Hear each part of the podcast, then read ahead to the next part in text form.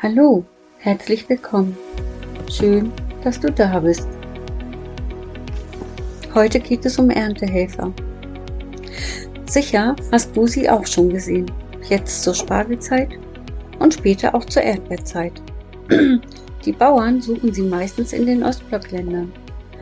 Sie suchen Menschen, die ihnen helfen, die Ernte einzubringen für kleines Geld. Meistens schlecht untergebracht und getrennt von Familien und Freunden. Und die Menschen, die tun das, weil das wenige Geld, das sie dabei verdienen, immer noch mehr ist als das, was sie in ihrem Heimatland verdienen. Aber es ist schwere körperliche Arbeit. Und es gab vor ein paar Jahren eine Initiative, dass zuerst arbeitslose Deutsche eingesetzt werden sollten. Und prompt hatten die Bauern große Probleme, die meisten arbeitslosen Deutschen sind nämlich gar nicht erst erschienen oder nach einem Tag Arbeit nicht wiedergekommen. Und die Ernte vergammelte auf dem Feld. Die Bauern hatten Verluste und so ist dann doch wieder alles beim Alten. Die Erntehelfer kommen zumeist aus dem Ostblock. Ich weiß übrigens gar nicht, ob die Rekrutierung über Agenturen läuft und dadurch noch mehr Leute mitverdienen an diesem Modell und noch weniger ankommt beim Erntehelfer. Jedenfalls tun sie hier die Arbeit, die hier keiner tun will. Und ich finde, sie verdienen unseren Respekt dafür.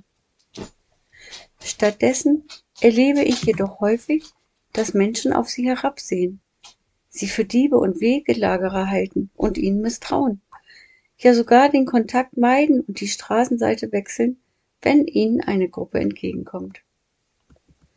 Und verstärkt sind jetzt auch Frauen dabei, die sicher zu Hause eine Lücke lassen, wenn sie hier arbeiten. Die schwere Arbeit scheint sie nicht abzuschrecken. Aber ich denke, sie brauchen dringend das Einkommen, um zu Hause zurechtzukommen. Eines steht jedenfalls fest. Ohne die Erntehelfer würde es wohl keinen Spargel wie jetzt schon zu Ostern und auch keine frischen Erdbeeren in den Hofläden der Bauern geben. Ich hoffe, du bist dankbar dafür und gedenkst ihrer beim Tischgebet, wenn du einsprichst. Laut oder leise, weiß ich gar nicht. Machst du's? Auch nochmal ein Thema. Jetzt denkst du bestimmt, was hat denn das Ganze mit uns Christen zu tun? Also ich sehe da mehrere Punkte.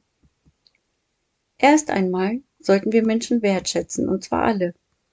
Und dazu gehören auch diese Erntehelfer, denn ihr Tun bestimmt nicht ihren Wert als Menschen.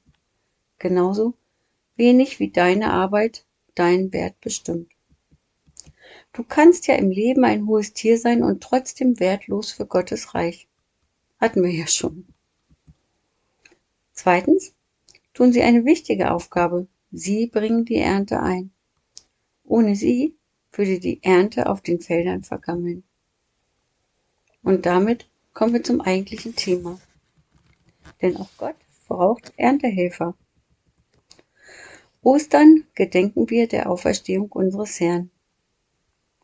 Und man könnte jetzt fragen, warum ist er nicht einfach tot geblieben? Das ist, so denke ich, ganz einfach zu beantworten. Denn die Geschichte Jesu wäre dann schon zu Ende. Und dabei ist sie doch der Anfang, der Beginn der Versöhnung mit Gott.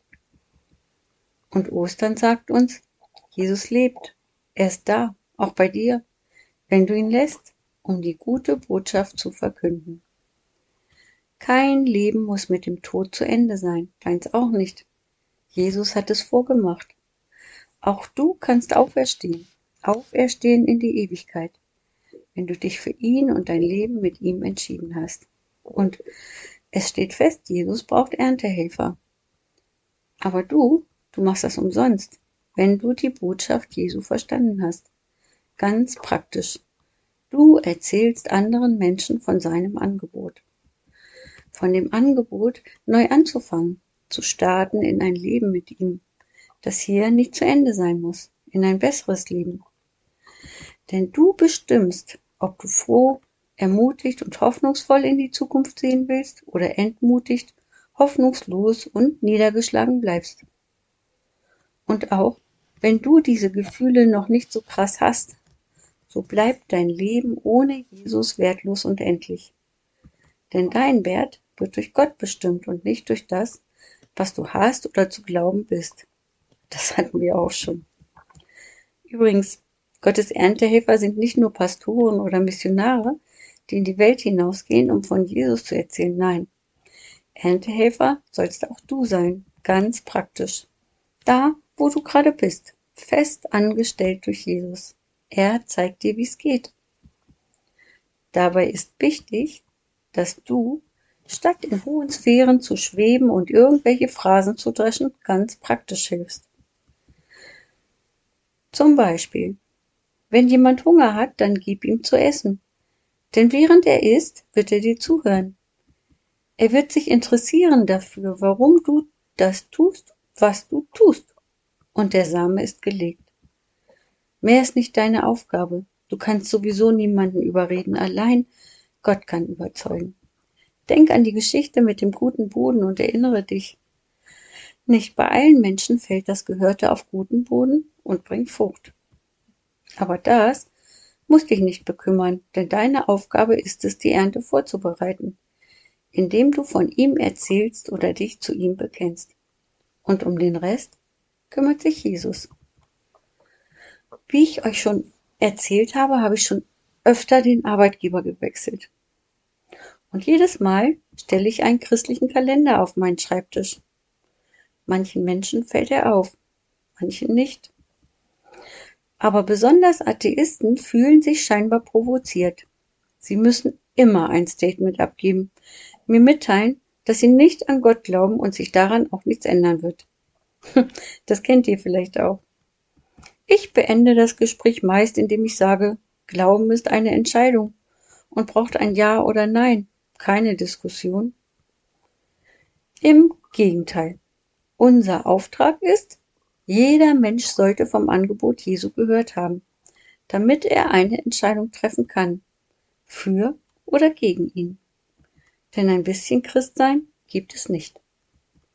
Und wir sind hier auch nicht bei den Pfadfindern und es geht nicht um gute Werke. Es ist natürlich super, anderen Gutes zu tun. Allerdings sollte die Motivation dafür stimmen. Machst du es nur, um dein Ansehen zu steigern oder dich gut zu fühlen? Oder machst du es, weil Jesus es dir aufgetragen hat? Weil er dir aufgetragen hat, hin statt wegzusehen und zu handeln, statt abzuwarten, ob es ein anderer tut.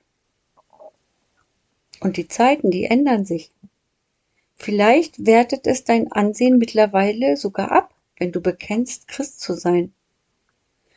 In Zeiten lockerer Moral wird schnell auf Christen und christliche Werte herabgesehen, oder?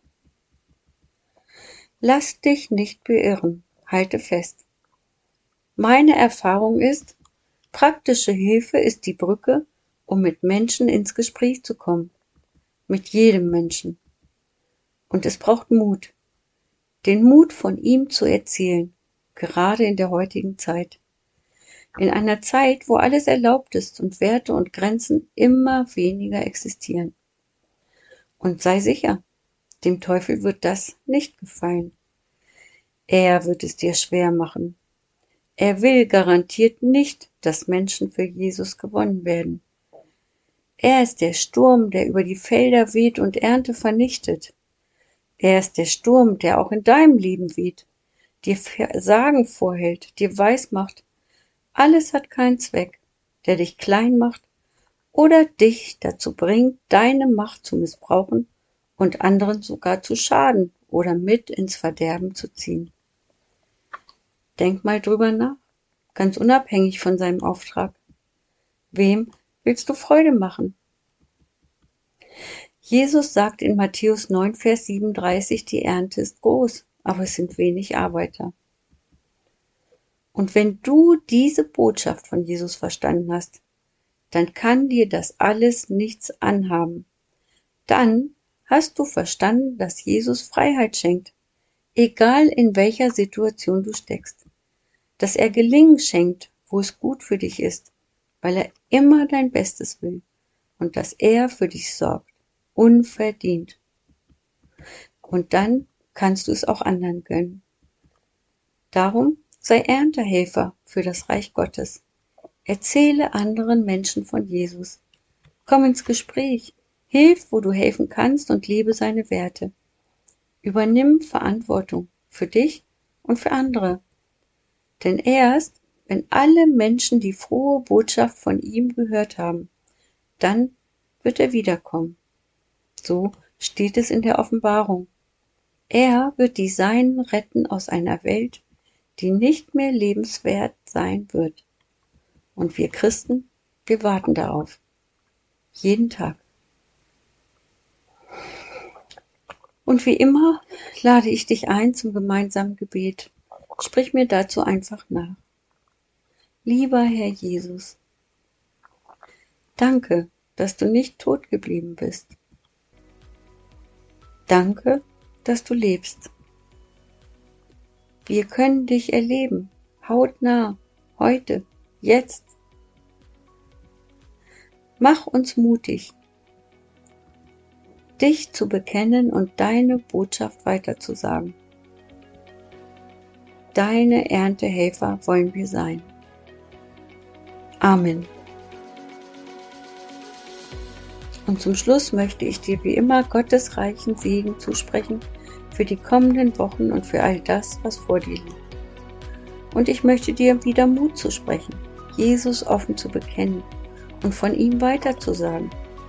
Vergiss nicht, du hast das Privileg, in einem Land zu leben, wo Christen nicht verfolgt oder gesteinigt werden wegen ihres Glaubens, höchstens ausgelacht oder verspottet. Mein Rat steht drüber, denn wer zuletzt lacht, lacht am besten. Du hast die Ewigkeit gewonnen. Der lachende Atheist wird sie wahrscheinlich niemals zu sehen bekommen. Erfülle deinen Auftrag, seinen Auftrag. Hilf bei der Ernte, indem du anderen von Jesus erzählst. Probier es aus. Ich bin gespannt, wie es weitergeht.